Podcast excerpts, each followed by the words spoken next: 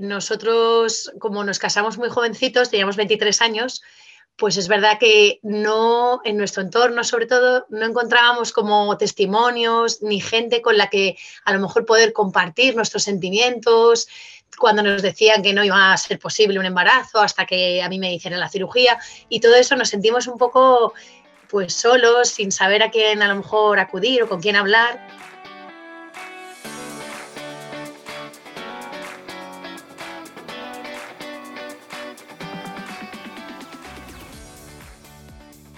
Bienvenida al podcast de Fe de Fertilidad. He creado este programa para que tú y yo podamos escuchar diferentes historias contadas en primera persona sobre las diferentes formas de crear una familia. No hablamos suficiente sobre los retos de la fertilidad. Damos por hecho que cuando estemos listas para tener hijos será fácil, pero no siempre es así. El camino puede ser largo, caro, confuso y lleno de dudas, desilusiones y dolor. Este podcast va de pérdidas gestacionales, de infertilidad, de pruebas y tratamientos de reproducción asistida, de donación de óvulos y esperma, de acogida y adopción, de crianza monoparental, de fertilidad LGBT, de la decisión de vivir sin hijos, de los costes económicos, del estrés que genera o del impacto que llega a tener en la felicidad, el bienestar o las relaciones. En definitiva, este podcast va de las formas menos tradicionales de formar una familia y cubre todas las experiencias sin filtros ni prejuicios. Los finales felices, las situaciones tristes que aplastan el alma y los que aún están en el limbo. Yo soy Isa, tu anfitriona, y espero ayudarte con este programa a descubrir que no eres la única y que no estás sola. Encuéntrame en Instagram con la cuenta F de Fertilidad. Escucha el podcast F de Fertilidad en tu app de podcasting favorita y suscríbete para no perderte nada.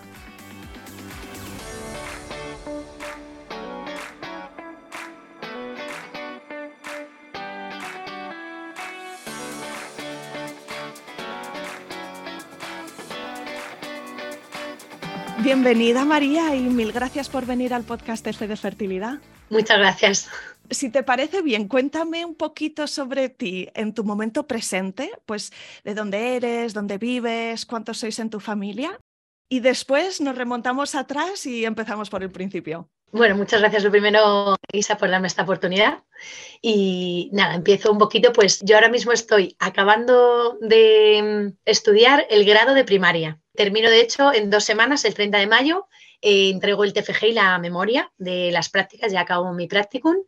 Y bueno, es una historia un poco curiosa. Me animé hace justo cuando la pandemia, cuando nos confinaron y empezó el telecole, pues vi que me faltaban herramientas y me animé a, estudiar el, grado de primaria. Y nada, en casa somos eh, siete en este momento, mi marido y yo, y tenemos cinco hijos biológicos, dos niñas y tres niños y siete, pero ocho en realidad, porque también cuento en la familia a nuestra niña de acogida de los fines de semana. Eh, una peque de 11 años que hemos conocido hace unos meses a través de un voluntariado familiar que estamos haciendo con, una fundación que se llama Soñar Despierto. Y bueno, pues la hemos conocido eh, a través de ellos y se ha creado un vínculo muy bonito, la verdad. Nos animamos a solicitar salidas extra los fines de semana y bueno, pues desde entonces está saliendo los fines de semana con nosotros. Wow, eso es una familia enorme. Muchas gracias. Me estoy imaginando que, que, las ollas en tu cocina son de tamaño XXL. Sí, la verdad es que sí. Qué guay. Bueno, pues eh, para llegar a este punto habéis pasado por un montón de etapas, eh, me imagino. Así que, si te parece, empezamos con una pregunta que siempre me gusta, que es si tú desde siempre tenías eh, esto que llaman instinto maternal, el deseo de formar una familia, y cómo ocurrió con tu pareja, en qué momento estabais cuando decidisteis empezar.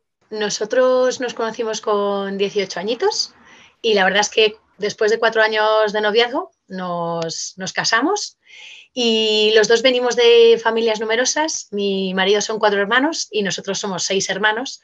Yo además soy la mayor de los seis, de las chicas. Tengo un hermano por encima, pero ya los segundos somos mi hermano gemelo y yo. Entonces, soy la mayor de las chicas, por así decirlo. Y entonces, pues en casa siempre con la figura de mi madre y de mi abuela he tenido siempre pues como bueno, pues esa imagen de, mamá pato que cuida a sus pollitos, de mamá que está pues pendiente de todo, eh, para acoger, para recibir, para eh, pues mm, que no falte de nada en la casa con los niños, todo eso, ¿no? Tanto mi madre como mi abuela, una maternidad bastante eh, entregada. Y entonces ya desde pequeñita yo eso también, mm, no sé si por haberlo vivido tan cercano con ellas, pero me nacía. Y yo ya pues tenía mis, mis típicos bebés, mis nenuco, ya les cuidaba, les, les cambiaba el pañal, les hacía ropa a mi madre o mi abuela y les cambiaba la ropa. O sea, ya tenía ese instinto, la verdad, de, de cuidar, de proteger desde muy pequeñita. Y nada, cuando conocí a mi marido, pues coincidió que él también eh, tenía ese deseo ¿no? y esa proyección de futuro de formar una familia. Eh, que bueno, ya sabes que a veces eh, conocemos personas pues que yo que sé, puedes tener muchas cosas en común, pero a veces si ese proyecto a lo mejor de futuro pues yo solo quiero un hijo o yo quiero muchos, o a veces pues no cuadra, ¿no? Pero en el caso con mi marido, desde el momento en que nos conocimos, ya hablábamos de este, de este proyecto de futuro y lo tuvimos bastante claro, que si seguía adelante la relación, pues formaríamos una, una familia. Además, nuestra historia es muy curiosa porque nos conocimos en Almería, nosotros somos de Madrid, pero nos conocimos en Almería porque el abuelo de mi marido eh, se puso muy malito. Eh, yo fui con las que son sus primas eh, a la playa, era mi primer verano que me dejaban mis irme a la playa. Y coincidió que se puso su abuelo muy malito. Y bueno, pues eh, las que bajó el primo Santi era a despedirse del abuelo. Y ahí nos conocimos, nos encontramos. Y entonces siempre les contamos ahora a nuestros hijos que el abuelo José antes de irse al cielo quería que nos conociéramos y entonces pues fue así como, como ocurrió. él bajó para Almería, yo estaba allí y nos conocimos pues de esa forma porque el abuelo quería que nos encontráramos antes de partir. Y, lo recordamos así con ese, con ese cariño siempre, el, inicio de nuestra historia. Lo recordamos muy romántico.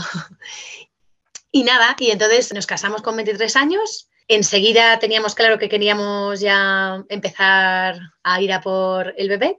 Después de varios meses intentándolo, como éramos bastante jóvenes, pues eh, nos recomendaron acudir a mm, ginecología alguna revisión por ahí y tal, porque les parecía pues raro que no nos quedáramos embarazados. ¿Tú hasta ese momento tenías menstruaciones regulares y un ciclo, digamos, normal? Sí, yo tenía eh, menstruaciones muy abundantes y con bastante dolor, pero a mi madre también le había pasado. Entonces, pues bueno, dentro de como de una normalidad así aparente, pues eh, todo transcurrió normal. No sospeché de ningún problema eh, ginecológico ni nada. Pero sí que es verdad que al no llegar la concepción, pues los médicos eh, creyeron que podía haber algún problema. Y normalmente empiezan siempre, primero miran a la mujer y luego ya si la mujer está todo en orden, pues ya pasan al marido. En mi caso sí que encontraron varios nódulos, endometriosis en las trompas y bueno, pues me comentaron la, bueno, pues que era bastante poco probable que me quedase embarazada si antes no me limpiaban bien todas las trompas, porque bueno, al estar colocados ahí, en lo que es la trompa de falopio, era bastante imposible que el óvulo descendiera o el espermatozoide ascendiera, o sea, que se encontraran, vaya.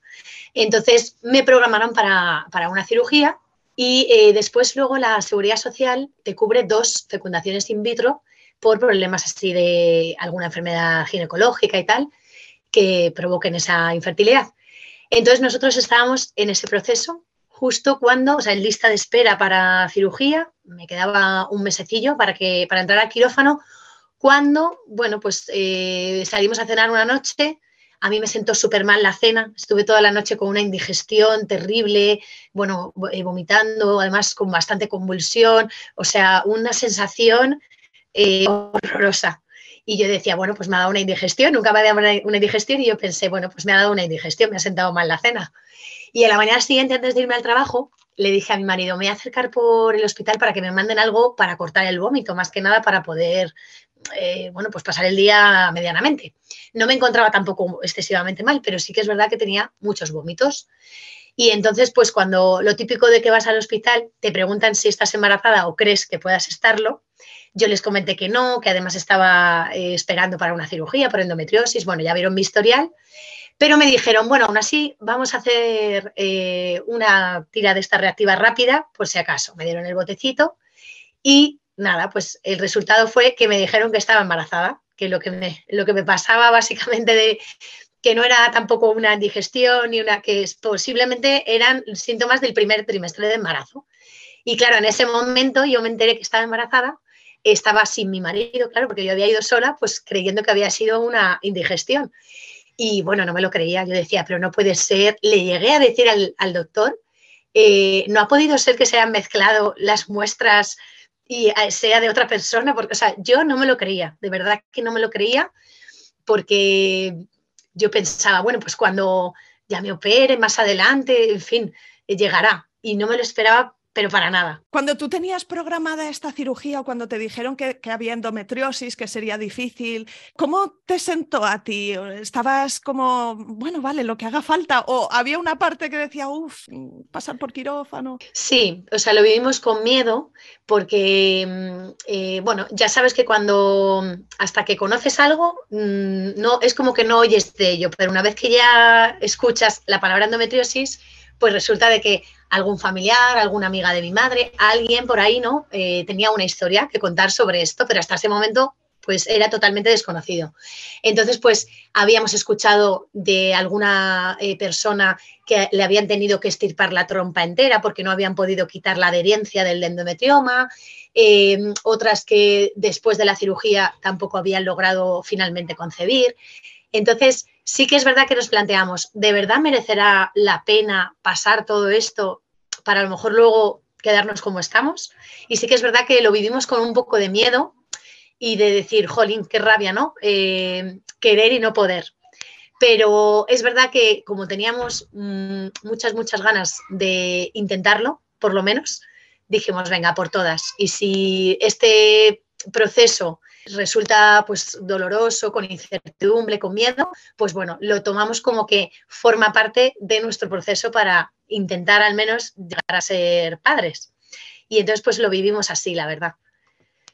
Wow, entonces sería una alegría triple. ¿Qué hiciste? ¿Saliste de consulta y llamaste enseguida a tu marido o fuiste a casa?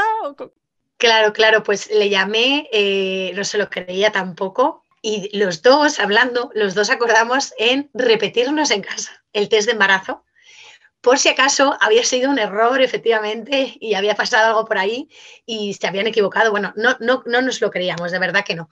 Y entonces fuimos a comprarnos un, test para repetirlo y asegurarnos 100% que, que efectivamente era, era un embarazo. Luego es verdad, bueno, dio positivo, por supuesto, y es verdad que luego ya yo atando cabos, eh, decía, Jolín, pues es verdad que semanas atrás me he encontrado cansada, con sueño, mucho sueño, de estar lo típico, antes de irte a la cama, pues viendo un ratito la tele y decir, uy, me quedo dormida de pie, es que se me cierran los ojos y nunca me había pasado, ¿no? Algo así. Y también los olores, eh, sensación así como algún olor más fuerte de lo normal que anteriormente nunca me había mm, producido nada. Y entonces ya até cabos y dije, claro, es que esto es el embarazo. Efectivamente, yo no lo asociaba a nada y ahora pues que sé que efectivamente estoy embarazada, eh, pues efectivamente eh, son síntomas de embarazo, de primer trimestre de embarazo. Pero claro, no me los esperaba para nada. Es que llegó sin esperárnoslo para nada. ¿Y cuántas semanas estabas cuando lo descubriste? Pues eran como cuatro semanas, una cosa así. Sí, o sea, no había llegado ni a darme cuenta de que estaba de una falta, por ejemplo, ¿no? De la, regla. Entonces, era muy prontito, muy prontito. Esta, este embarazo del que estamos hablando va a hacer ahora en julio 12 años. O sea que fíjate. sí, sí. ¿Tu embarazo cómo transcurrió? ¿Tuviste algún susto en algún momento o a partir de ese momento todo no, eh, todo viento en popa. La verdad es que fue un embarazo de lo más tranquilo. Eh, todas las revisiones iban eh, fenomenal, iba ganando peso, iba, bueno, pues creciendo también los órganos, todo correcto, el corazón, todo fenomenal. Y luego pues tuvimos un parto natural.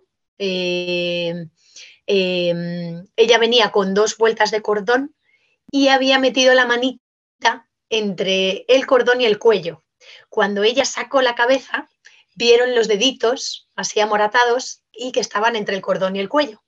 Entonces necesité una episotomía, me dijeron los doctores, vamos a tener que abrir un corte porque si no ella al salir el codo, en vez de resbalar, claro, porque está en su posición natural, va a desgarrarte. Entonces queremos guiar nosotros eh, por dónde vaya ese desgarro y preferimos cortar primero nosotros, no vaya a ser que vaya por donde no.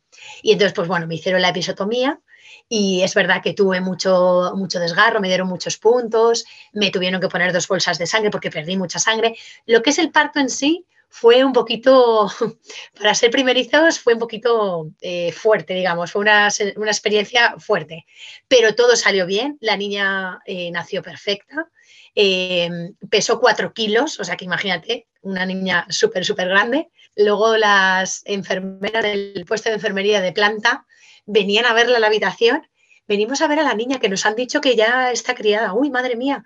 Y es verdad que eh, después otros hijos míos han tenido ese peso con un mes y medio de vida, de, haber nacido. Y ella nació ya con ese peso. O sea que fue muy, muy grande, la verdad. Por eso pues, fue tan complicado luego todo el, la episotomía, en fin, porque claro, eh, era una niña muy grande, pero todo salió bien, yo, yo muy bien, la verdad, salvo ese problemilla de los puntos, la episotomía y tal, eh, todo muy bien, así que muy contentos, la verdad.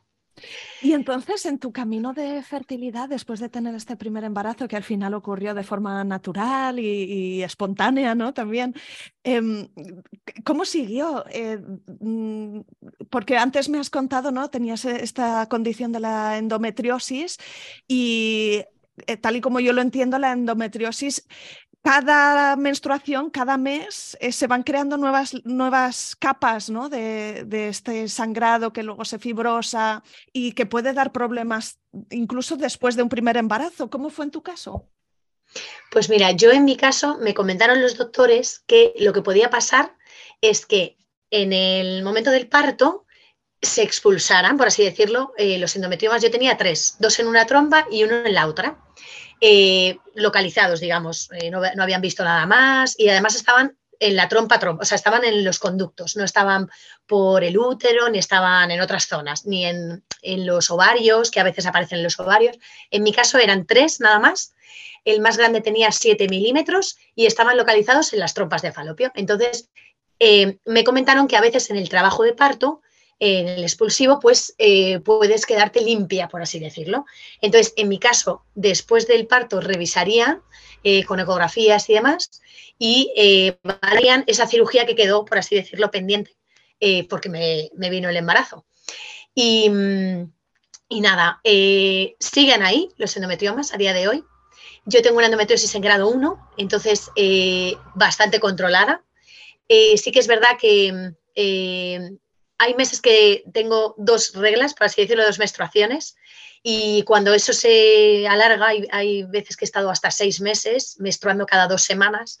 Entonces he tenido que tomar alguna medicación, anchifebrina, alguna medicación para cortar las hemorragias, porque claro, imagínate, anemias eh, crónicas prácticamente por la pérdida de sangre y demás. Pero no me han provocado mucho más eh, problema que ese. No he tenido adherencias, no he necesitado eh, cirugías, pues eso es, eh, para retirar ni para limpiar, los van controlando, siguen estando ahí. Eh, no los he perdido, digamos, con los partos, y ni me he quedado limpia de manera natural, pero tampoco he necesitado la cirugía.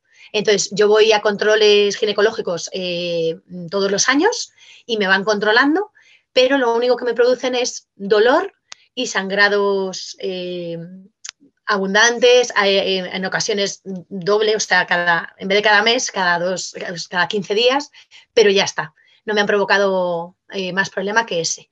Y he seguido teniendo hijos, o sea, no se ha quedado en la primera, sino que he tenido otros cuatro hijos más sin necesidad de esta cirugía. O sea que por algún huequillo ahí que quede, eh, acaba produciéndose la, la concepción, en mi caso. Mm.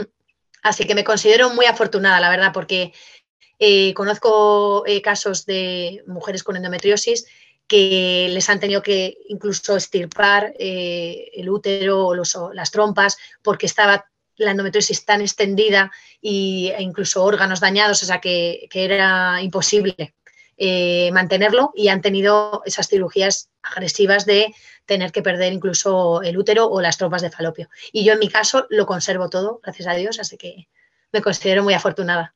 Cuéntame cómo fue el camino para llegar a la acogida, que me has dicho, hacíamos un voluntariado familiar, pues me gustará mucho saber cómo empezó esto y, dónde lo encontrasteis y cómo es el proceso. Bueno, nosotros lo primero que quiero decir, porque también es algo muy común que me ha pasado así comentándolo con más familias, es que nosotros solamente conocíamos la adopción pues por casos cercanos, eh, compañeros del colegio o amigos, familiares, lo que sea, solamente conocíamos la adopción.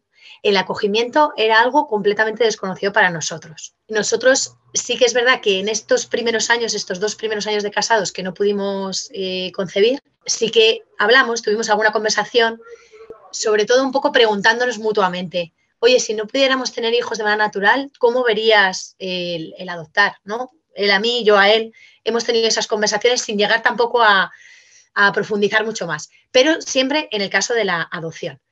Entonces, eh, la acogida se cruza en nuestro camino a través de eh, los papás de una amiga nuestra, que ellos eran eh, familia de acogida. Ellos tienen, son ocho hijos biológicos y a raíz de fallecer el pequeño, Pedrito, pues se animaron a, a acoger además, eh, niños de especial dificultad, es decir, con necesidades especiales.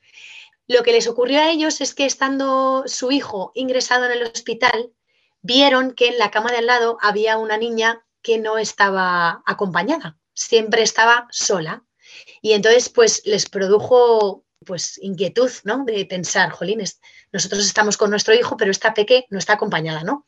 Y entonces, pues eso ya les hizo ahí indagar y eh, descubrieron que efectivamente hay niños que están solos en el hospital. La mayoría de las veces son menores pues, eh, tutelados que viven en centros de acogida y que cuando tienen un ingreso pues no tienen quien les acompañe. Entonces ellos decidieron animarse y así han tenido eh, hasta cinco, cinco niños acogida en la familia. Algunos de hecho a día de hoy siguen con ellos porque es acogimiento permanente.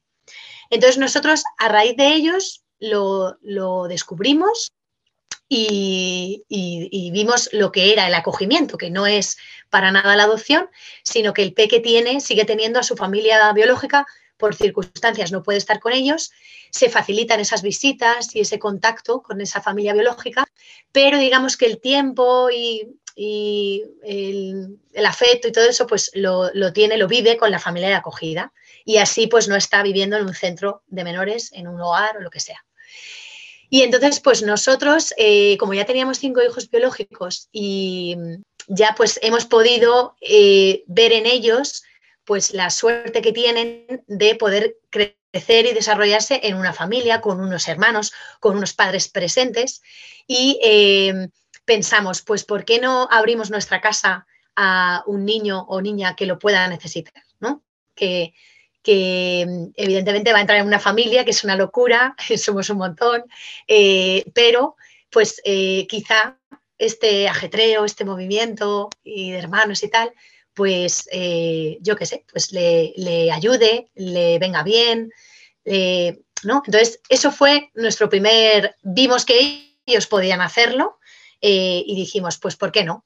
Y entonces, pues lo primero que hicimos fue ir a la sesión informativa que es también de carácter obligatorio, es por así decirlo el primer paso. Y ya allí pues nos informaron eh, de todo, de cómo era eh, en realidad, ¿no? Eh, en lo más profundo, este tema del acogimiento, el tema sobre todo de la familia biológica que está ahí, que no es como una adopción, sino que la familia biológica está ahí.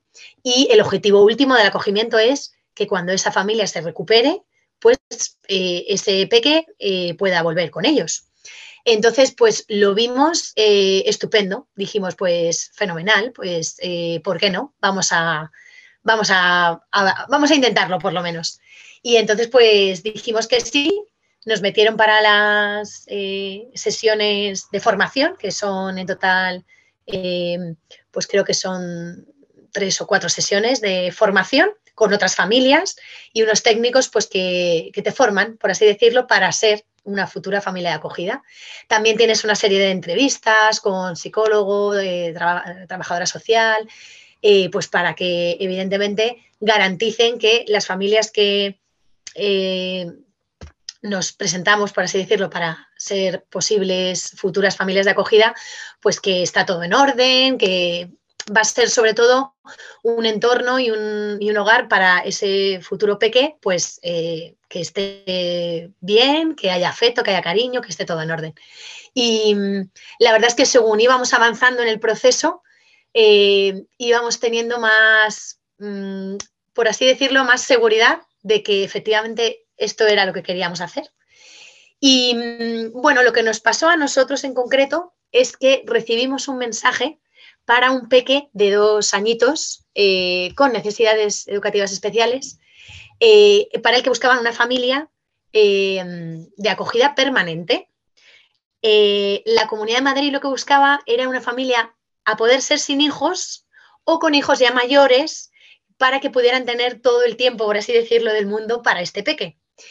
Entonces, nosotros, lo primero que dijimos cuando llamamos y respondiendo a este mensaje es que nosotros sí que teníamos eh, hijos y eran todos bastante eh, pequeños todavía, no eran para nada independientes ni mayores. Mayor de 10 y quizá el pequeño pues tenía dos o, Eso es, sí, uno y medio más o menos tenía, o sea que fíjate, muy pequeñito. Entonces, bueno, nada, nos dijeron que, bueno, que no pasaba nada, que iban a, a iniciar el proceso, las entrevistas y demás, pues para ver al final pues cómo salía. Entonces, eh, a nosotros lo que nos pasó con este primer, por así decirlo, peque, con el que nos enfrentábamos al acogimiento, es que según íbamos avanzando en el proceso y nos iban contando más de él, de su situación, de su historia clínica también, sobre todo, pues nosotros íbamos viendo que no podíamos asumir ese acogimiento. Era un peque que necesitaba de mucho, mucho eh, tiempo y mm, nosotros, los dos trabajando y con cinco niños ya en casa, lo veíamos muy, muy, muy complicado. Entonces, pues nada, fuimos sinceros en todo momento con el equipo y con mucha, mucha, mucha tristeza tuvimos que rechazar, por así decirlo, ese ofrecimiento y eh, eh, terminar ahí ese proceso con este peque en concreto. Entonces, después de esto, el, equipo nos recomendó que nos tomáramos, por así decirlo, un tiempo para, mm, sobre todo, eh, pensar y reflexionar en todo, todo el proceso que habíamos vivido con este peque, también un poco para cerrar la herida, nos dijeron, porque al final cuando tú estás en este proceso, para que un peque se venga contigo y le, pues, le des una familia temporalmente, el tiempo que necesite, y tienes que decir que no, porque tú eres consciente de que no puedes asumirlo, ¿no? Por las circunstancias, pues claro, lo pasas mal, porque dices, jolín, este peque nos necesita, necesita una familia, y realmente tenemos que decirle que no, porque no podemos asumirlo, ¿no? Por así decirlo, eso es hacer un duelo sobre este peque que, con el que habíamos, no le habíamos llegado a conocer ni nada, pero sí que habíamos conocido pues su historia, eh, eh, cómo se llamaba, eh, todo, ¿no? Cómo había llegado a estar dentro del sistema de protección de menores, un poco todas sus circunstancias y evidentemente, pues aunque no le llegues a conocer físicamente, pues eso es, ya sientes eh, que le quieres proteger, que le quieres eh, cuidar. Eh, yo, lo que sentí con él fue que no se merecía realmente estar en un, tan pequeñito. yo tenía además justo un hijo de esa edad. entonces yo decía, es que, mm, madre mía, pienso en si fuera mi hijo y diría, pues a ver, eso, pues qué familia puede cuidarle, puede darle cariño, puede abrazarle por las noches, puede, ¿no? Y de verdad que me sentí muy frustrada y con mucha pena, sobre todo, el tener que decir que no. Pero en el tema del acogimiento es muy importante eh, tener claro, cuando dices que sí a un menor, es muy importante tener claro que el acogimiento es realizable y garantizar que es posible ese acogimiento eh, de una manera además eh, pues, que esté todo correcto, completa, estar al 100%, etcétera. Porque si no, al final, pues eso, le estás sacando, por, así decirlo, de Málaga y le metes en Malagón, evidentemente él iba a venir a nuestra familia. Eh, una familia pues con niños, con eh, por supuesto mucho afecto, mucho cariño, pero eh, el hecho de, pues, no sé, posibles ingresos de larga duración, terapias, cosas que no eran posibles para nosotros en ese momento, pues entendimos que no, podía ser. Y entonces nos decidimos tomar un tiempo, como así nos habían recomendado el equipo eh, técnico que nos llevaba en el proceso, y, entonces en ese momento fue cuando se nos eh, presentó el voluntariado familiar con esta fundación Soñar Despierto, que trabaja precisamente con eh, centros de menores.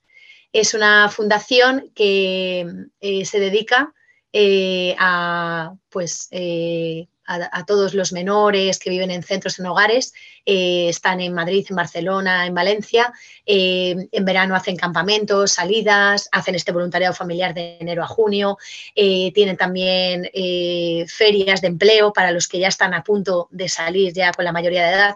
Tienen un montón de salidas y de cosas pensando en estos menores, ¿no?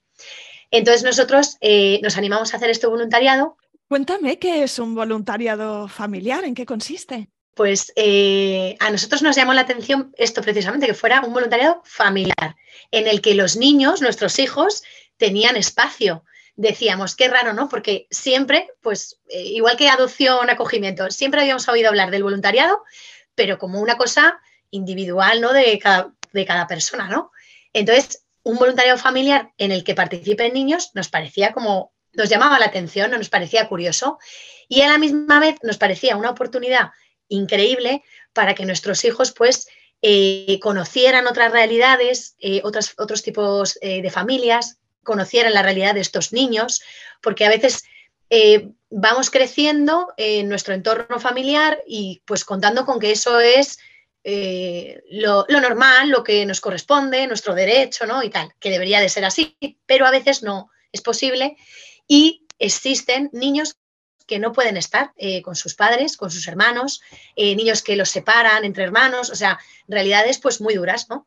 Y mm, aunque puedes pensar, hombre, pero son pequeños todavía para ver algo así, nosotros pensamos que desde bien pequeños hay que, hay que inculcarle pues este tipo de, valores para ayudar a los demás, para que no les sea indiferente el sufrimiento de los demás, eh, si desde pequeños ya están interactuando y, o sea, con, este, con estas realidades, eh, yo creo que acaban creciendo pues eh, como con esa semillita dentro, por así decir, de, de, estar para los demás también, de lo que puedan necesitar los demás.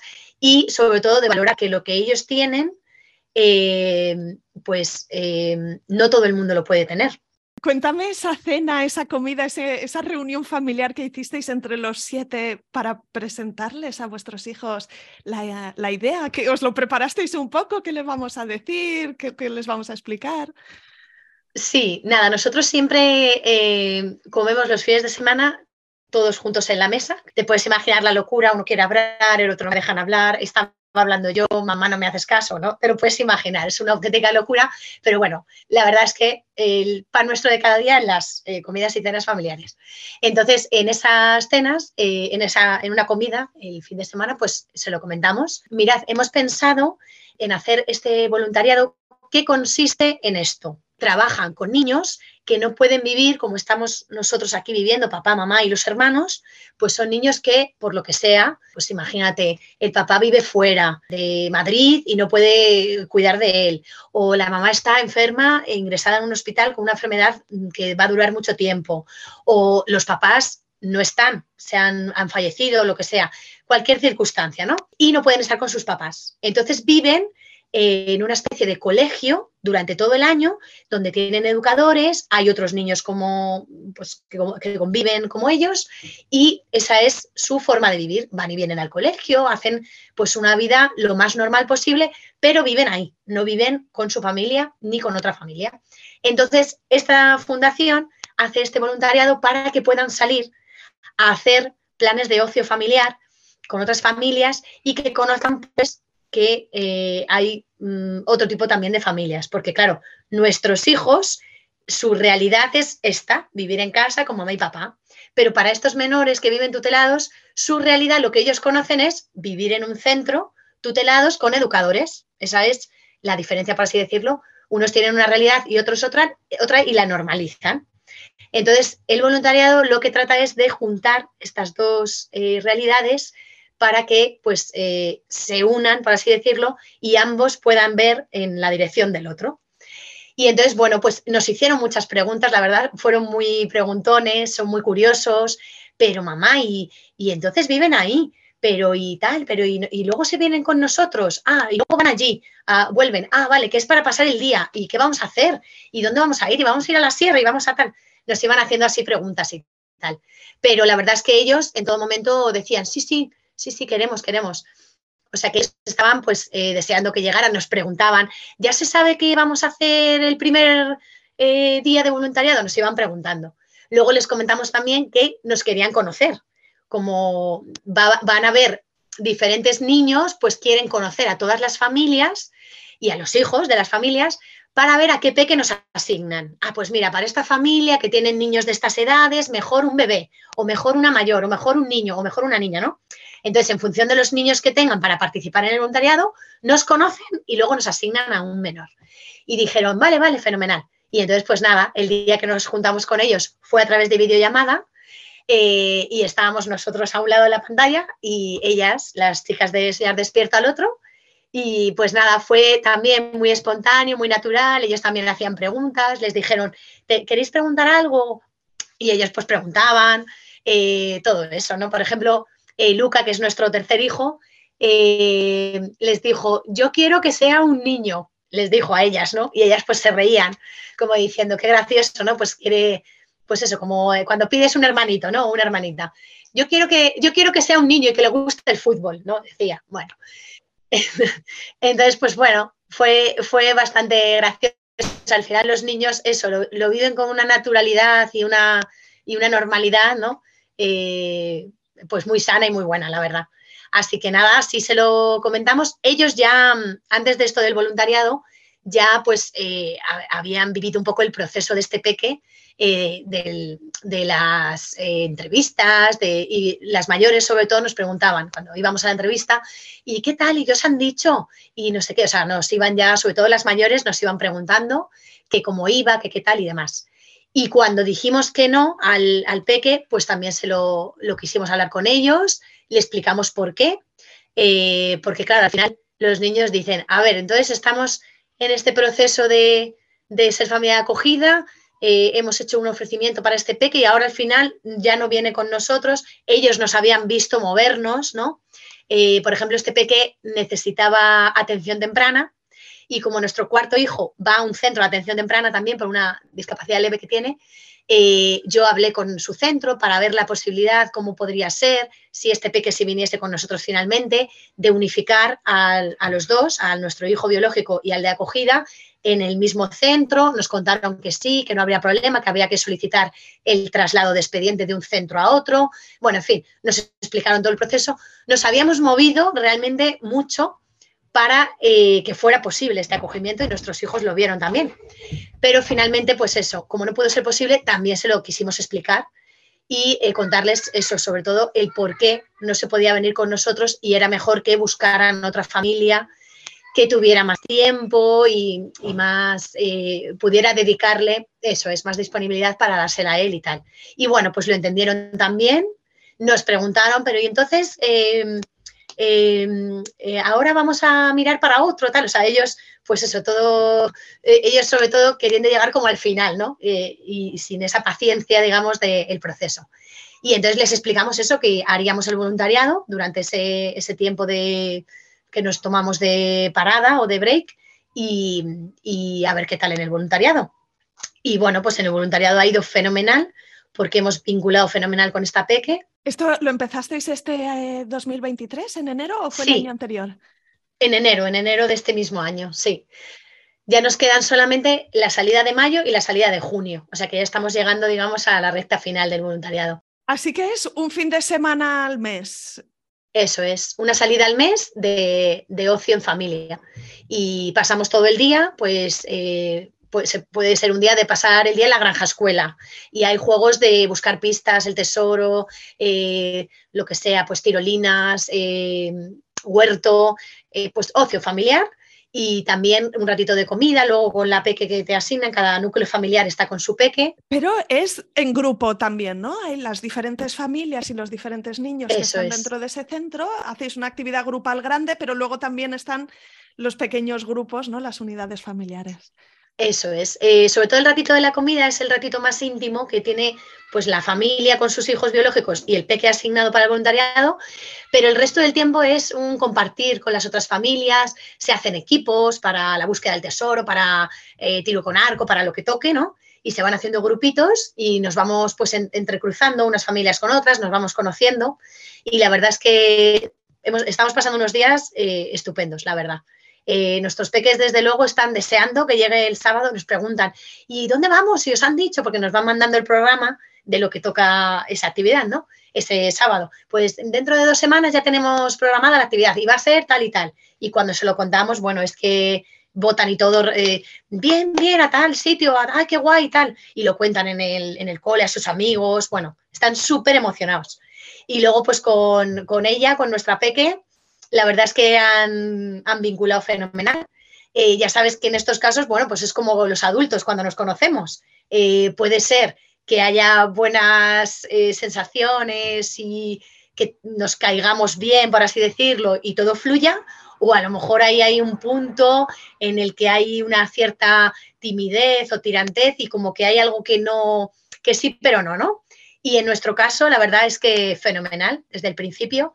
Es verdad que mm, pasa con todos los peques, no solo con la nuestra. Al principio, pues vienen el primer día un poco ahí a la expectativa, a ver cómo es la familia con que le toca, sobre todo muy tímidas, ¿no? Estaban ahí muy retraídas, pero luego enseguida, en nuestro caso, como tenemos tantos niños y de varias edades y tal, sí, hay mucho rápido, es fácil ser uno más, ¿no? Eso es, rápido, pues se hizo piña con los mayores, pero es que con los pequeños también fenomenal porque pues les da la manita, les achucha, les coge, los, los míos, los dos pequeños que se llevan 15 meses, entonces imagínate, son dos, dos fieras que no paran. Eh, pues, dos toritos.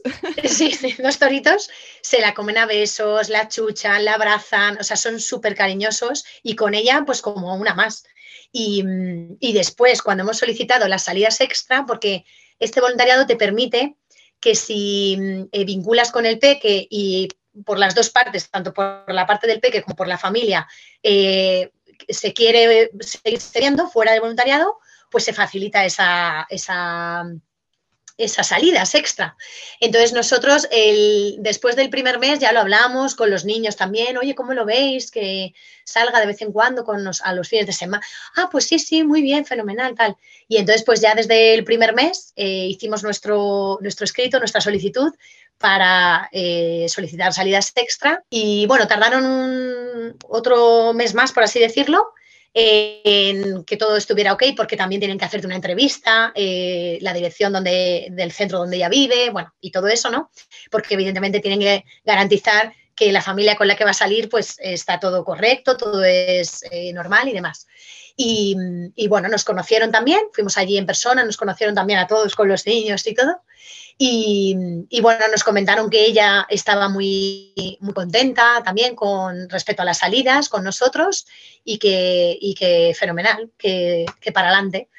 Y entonces, pues ahora mismo estamos en ese punto, haciendo todos los fines de semana salidas extra y el fin de del voluntariado, pues además el, voluntariado.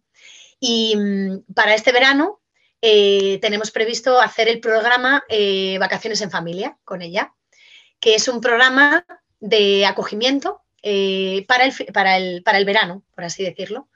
Eh, suelen ser para menores que viven tutelados un poquito más mayores, suelen participar de 5 o 6 años para arriba. Y mm, en este programa, pues también pasas un proceso de idoneidad, por así decirlo.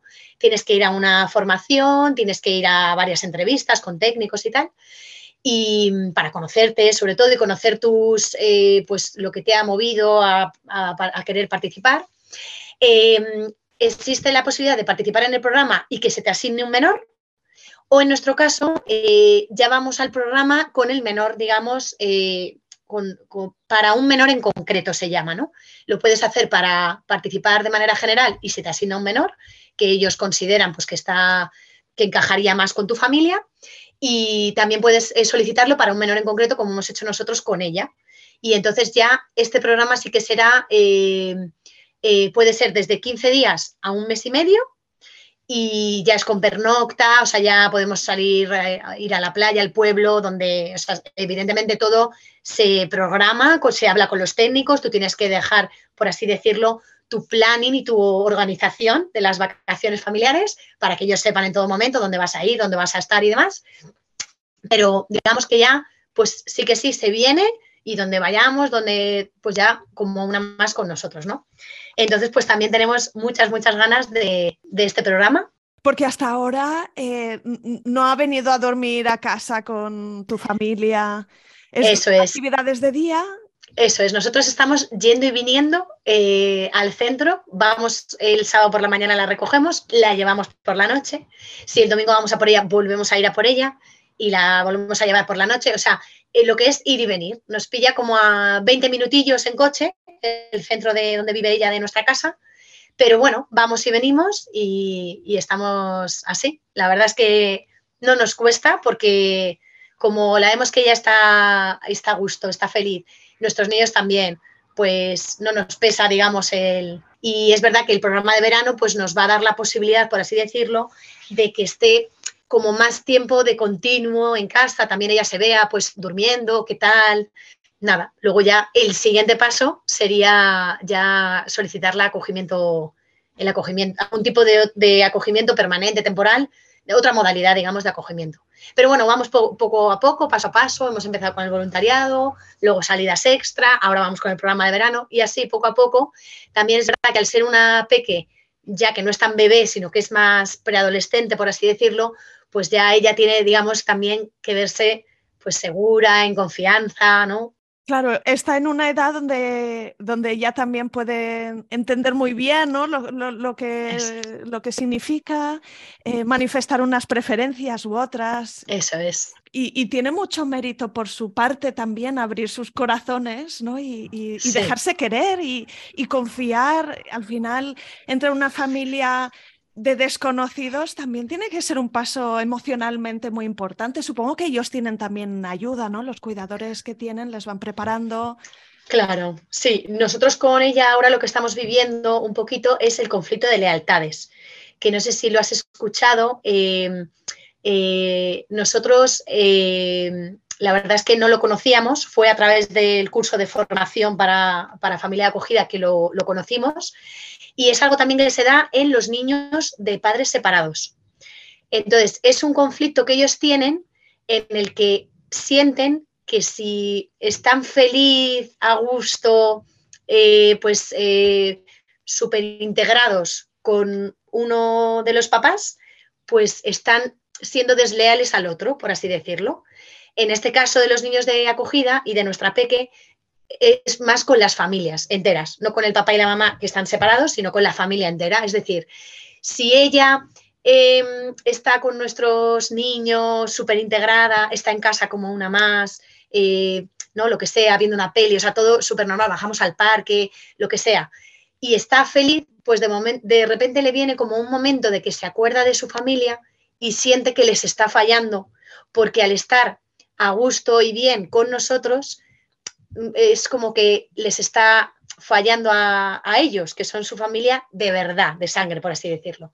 Y es una cosa muy común que les pase a ellos, que les afecta, pues esta pequeña nuestra a veces se queda muy pensativa, le preguntamos, ¿estás bien? ¿Qué te pasa? Y lo que le, no, no, te dice, ¿no? Ella no, pero sus educadores sí nos dicen, sí, es que lo que le pasa es que se acuerda, se acuerda de la mamá, de papá, de los hermanos, de tal, y entonces pues claro, pues le viene ese, ese sentimiento de encontrados, de me quiero ir con ellos, pero, o sea, a lo mejor siente que si se viene con nosotros, pues ya no va a irse con su familia o no le van a querer o lo que sea, ¿no?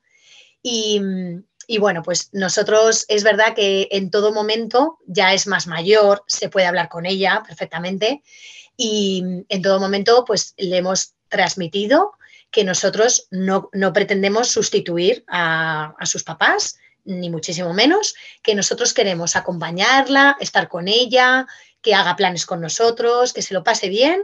Em, y, si el, día que sus papás estén fenomenal para ya irse ella con ellos, que nosotros somos los primeros que la vamos a acompañar, a llevar a lo que necesite. Pero que mientras esté mm, el tiempo que esté viviendo en el hogar, pues que si ella quiere venirse con nosotros, que nuestra casa tiene las puertas abiertas de par en par. Y es verdad que a raíz de hablar con ella, pues ya ha cambiado mucho, por así decirlo, ese, ese que se queda como pensativa, un poco tristona y tal, ha cambiado bastante. O sea, yo creo que ella necesitaba como esa seguridad de decir, vale, pues mis padres son mis padres y cuando estén bien van a venir a por mí y mientras tanto, pues eh, en vez de estar en el centro eh, sola y tal, pues salgo con ellos y paso tiempo con ellos y tal. Es increíble cómo tan pequeños ¿no? pueden tener el miedo de decepcionar a los adultos de una manera u otra y, sentir esa carga de responsabilidad y quizá en algunos sentidos tienen que madurar o pasar por algunos procesos emocionales antes de la cuenta por esta circunstancia que tienen. Sí, en el curso, por ejemplo, de acogedores, nos contaban pues que han visto casos en, cuando se dan las visitas, quieren agradar a la familia y que como hacerles ver les quieren a ellos, que quieren estar con ellos, que eso es. Y cuando vuelven con la familia de acogida, pues lo mismo. Y entonces, pues ellos, los técnicos, claro, son al final profesionales, psicólogos, trabajadores sociales, lo ven más, están más en esto, entonces lo, han experimentado, por así decirlo, lo han vivenciado, pues eh, nos lo han contado. Eh, os puede pasar y os va a pasar que están con la familia biológica durante la visita con una actitud, con unos comentarios, con unas cosas y luego eh, completamente cambia la cosa cuando vuelven con la... Y al final es porque quieren, no quieren perder a ninguno de los dos. Imagínate, estos niños saben, sobre todo a edades más mayores, saben que viven donde viven, en un centro, en un hogar, en un piso tutelado y eh, saben pues que tienen para tanto, o sea, más o menos cómo está su situación, si pueden estar más tiempo, menos, sobre todo eso, niños más mayores, pero adolescentes. Y entonces dicen, pues yo no quiero estar aquí, prefiero estar con esta familia acogida y salir, entrar, pues vivir de otra manera, vivir en familia, ya que con la mía no puedo estar, pues prefiero estar con esta familia. Pero claro, ¿qué pensará mi familia? Se plantean, ¿Qué pensará mi madre de que yo esté con otra familia, con otros padres, con otros niños? ¿Sentirá mi madre que la estoy decepcionando, eh, que la estoy abandonando? Fíjate mi hija que se va con ellos. Esos sentimientos, aunque no sean del todo reales, sí que se les pasa por la mente y les hacen sufrir un montón. Sienten una, pues eso, un, conflicto de, de, que, de que no me van a querer, estos me van a dejar porque como les quiero más a ellos, porque, y en realidad no es real, porque en el acogimiento, en la adopción, en la adopción hay una renuncia por parte de la familia biológica y es, digamos, definitivo ese paso. Bueno, ahora hay adopciones abiertas y cambia un poco la cosa, pero bueno, la adopción de toda la vida tal y como la conocemos es un, es un, un procedimiento que es cerrado, por así decirlo. Pero en el acogimiento no. En el acogimiento, la familia que acogemos acogemos a esa peque o a ese peque sabiendo que tiene sus papás, sus hermanos, sus abuelos, la, familia que tenga, ¿no? Cada, cada, niño trae la suya. Y eh, en ningún momento... Se compite para conseguir el primer puesto, ¿no? Cada uno tiene su lugar. Exacto. Y además yo, que soy madre biológica, yo eh, siempre lo, lo siento así. Si yo en algún momento de mi vida, por circunstancias, que me puede pasar, que es que eh, lo que les pasa a estas familias que acaban sus hijos en, el sistema de protección de menores, tampoco es que sea una cosa, digamos, que nos podría pasar a cualquiera realmente, ¿no? Pues te sobreviene una mala racha económica o lo que sea, o tienes violencia en el hogar, a cualquiera nos puede pasar. O sea, eh, eh, es verdad que a veces nos creemos que no nos puede pasar a nosotros, pero sí que eh, cualquiera somos, digamos, susceptibles de que nos venga, nos sobrevenga una situación así y de repente no podamos hacernos cargo de nuestros hijos, también enfermedades mentales, depresión, lo que sea.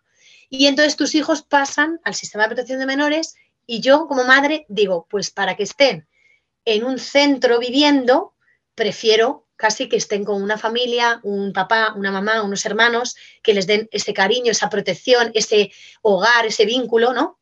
Y cuando yo me recupere, pues ya mis hijos vuelven conmigo. Entonces, hasta como, digamos, como con el pensamiento de madre que soy, eh, siento que estaría súper agradecida a la familia que se hiciera cargo de mis hijos mientras yo no pudiera, etcétera, ¿no?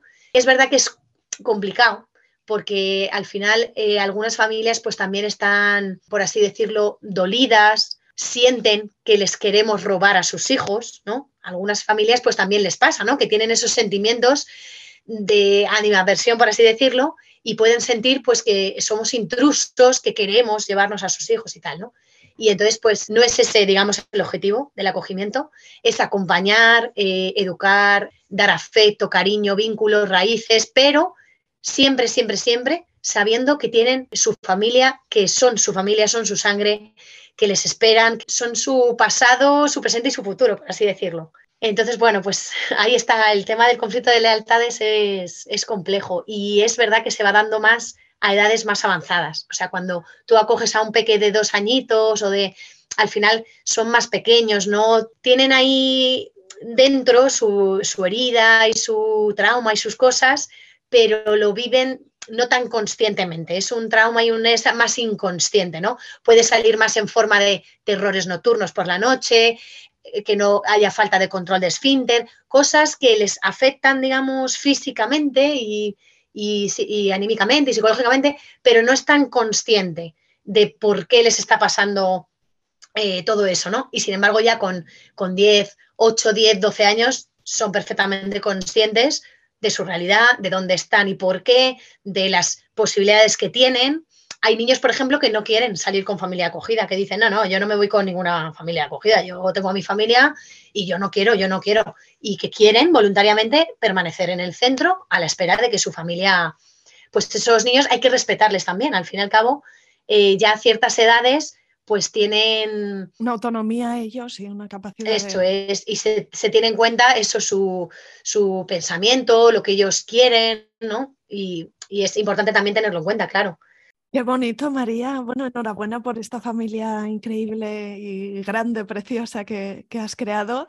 ¿Es esto algo que te habías imaginado cuando pensabas allá de niña que ibas a crear una familia grande, ruidosa, alegre? ¿O es distinto? ¿Es eh, quizá incluso mejor? Pues sí, esa es, eh, eso es como has acabado, es como iba yo a decirlo. Es mejor de lo que me esperaba. Es verdad que hay momentos de locura total, no te voy a engañar o sea, hay momentos de cuando se pone más de uno malo a la vez, eh, cuando te, sobreviene algo y de repente dices, ¿y ahora cómo hacemos? ¿Con quién dejamos a los niños? O tal, eh, está tu madre fuera y, tú, eh, y, dices, ¿y ahora cómo hacemos el encaje de bolillos? ¿no? Al final, cuando tienes solo uno o dos, bueno, pues es solo uno o dos, pero ahora, ¿quién se queda con cinco? con seis, contando con nuestra pequeña, es ya, o sea, ya es una cosa, digamos, de peso. Entonces, es verdad que hay momentos que, y luego la crianza, la crianza de los dos últimos que se han llevado 15 meses, Uf, ha sido una cuesta muy, muy empinada, muy intensa, sí. Pero la verdad es que no lo cambiaríamos por nada.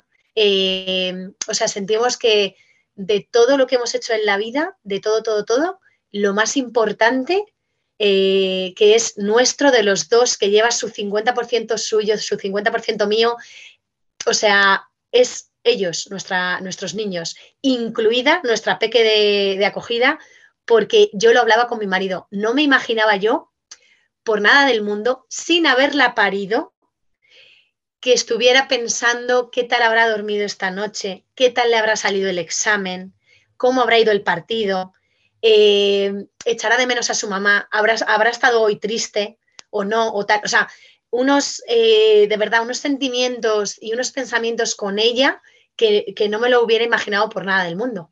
Porque, pues eso, lo que te decía al final, eh, siempre lo digo, ¿no? Eh, una maternidad biológica, pues estamos biológicamente preparados. Lo has gestado, lo has parido, estás biológicamente preparado para el cuidado, para el cariño, para proteger, para, ¿no? para alimentar, para todo eso. Pero una maternidad cuando no lo has parido tú ni lo has gestado, es que lo, he hablado muchas veces con mamás adoptivas y mamás de acogida, me parece una maternidad extraordinaria, porque al final eh, no todo el mundo está preparado para cuidar a un peque que no es suyo ni lleva su sangre, ¿no?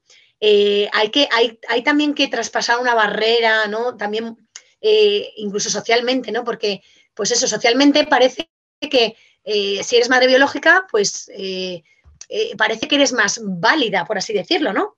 Y sin embargo, eh, una maternidad, pues eso, que te sobreviene sin que haya sangre de por medio, sin que haya ese, y crear ese vínculo, por así decirlo, de la nada, entre comillas, es que me parece, bueno, pues eso, ya de otra dimensión, o sea, me parece una maternidad pues que sobrepasa todo, o sea, eh, la sangre, la piel, es una unión diferente completamente. Con ella me ha pasado, la siento como una más en casa, mm, con, todo, ¿no? Con el pensar en ella, incluso cuando, cuando no está aquí, ¿no? Nos pasa con nuestros hijos biológicos, eh, pasan tantas horas en el cole y tú estás haciendo tu vida, tu trabajo, tus cosas, ¿no? La cocina, lo que sea, la compra, el banco, tal, pero a veces te viene, ¿no? El pensamiento, ay, a tal hora tenía eh, examen la niña y cómo le habrá ido y no sé qué, o ay, eh, hacían la prueba en gimnasia de no sé qué, o preparaban el baile de tal, o, y, fíjate que con, ella me pasa también. Y es verdad que, que, no me lo imaginaba, o sea, no me lo esperaba. Ha sido totalmente inesperado y bueno, no lo cambio por nada.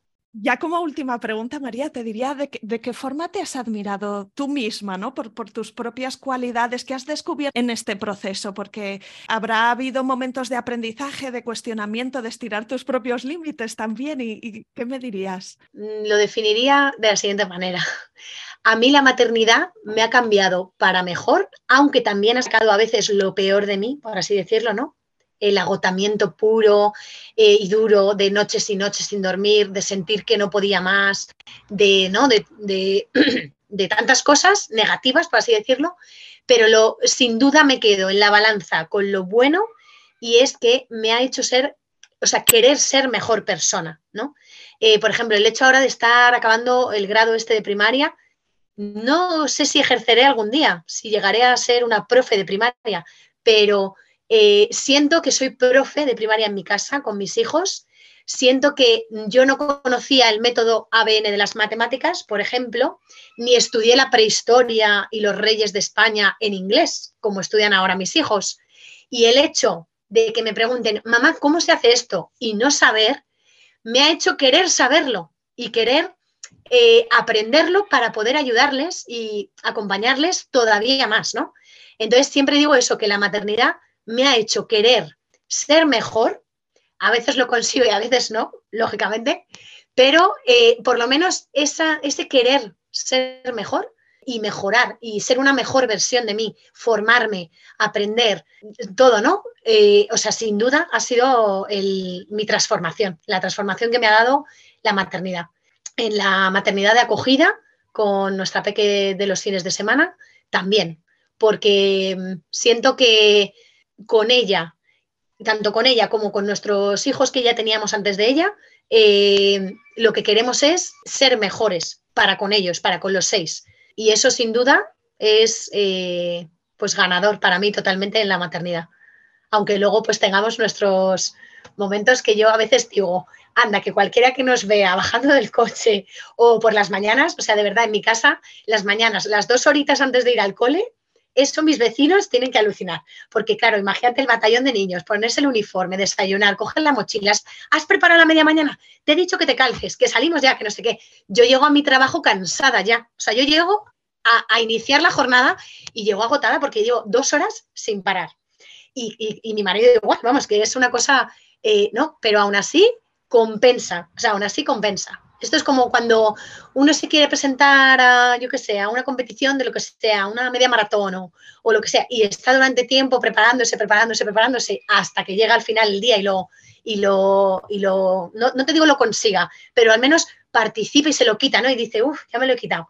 Pues nosotros sentimos eso, que es una preparación constante, un entrenamiento diario, un estar todo el rato viendo, eh, eh, viendo eso, pues hasta dónde llegan nuestros esfuerzos, todo, ¿no? Pero que merece la pena al fin y al cabo, o sea, carrera y el proceso merece la pena siempre.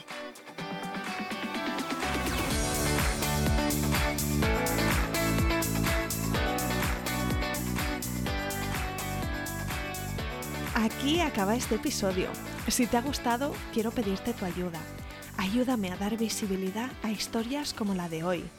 Recomiéndale a alguien el podcast F de Fertilidad. Ayúdame con esta misión de arrojar luz sobre experiencias reales para que más personas encuentren y escuchen este programa. No dejes de escribirme un mensaje directo en Instagram Mi cuenta es F de Fertilidad y me encantará saber de ti. Cuídate mucho, nos vemos la semana que viene.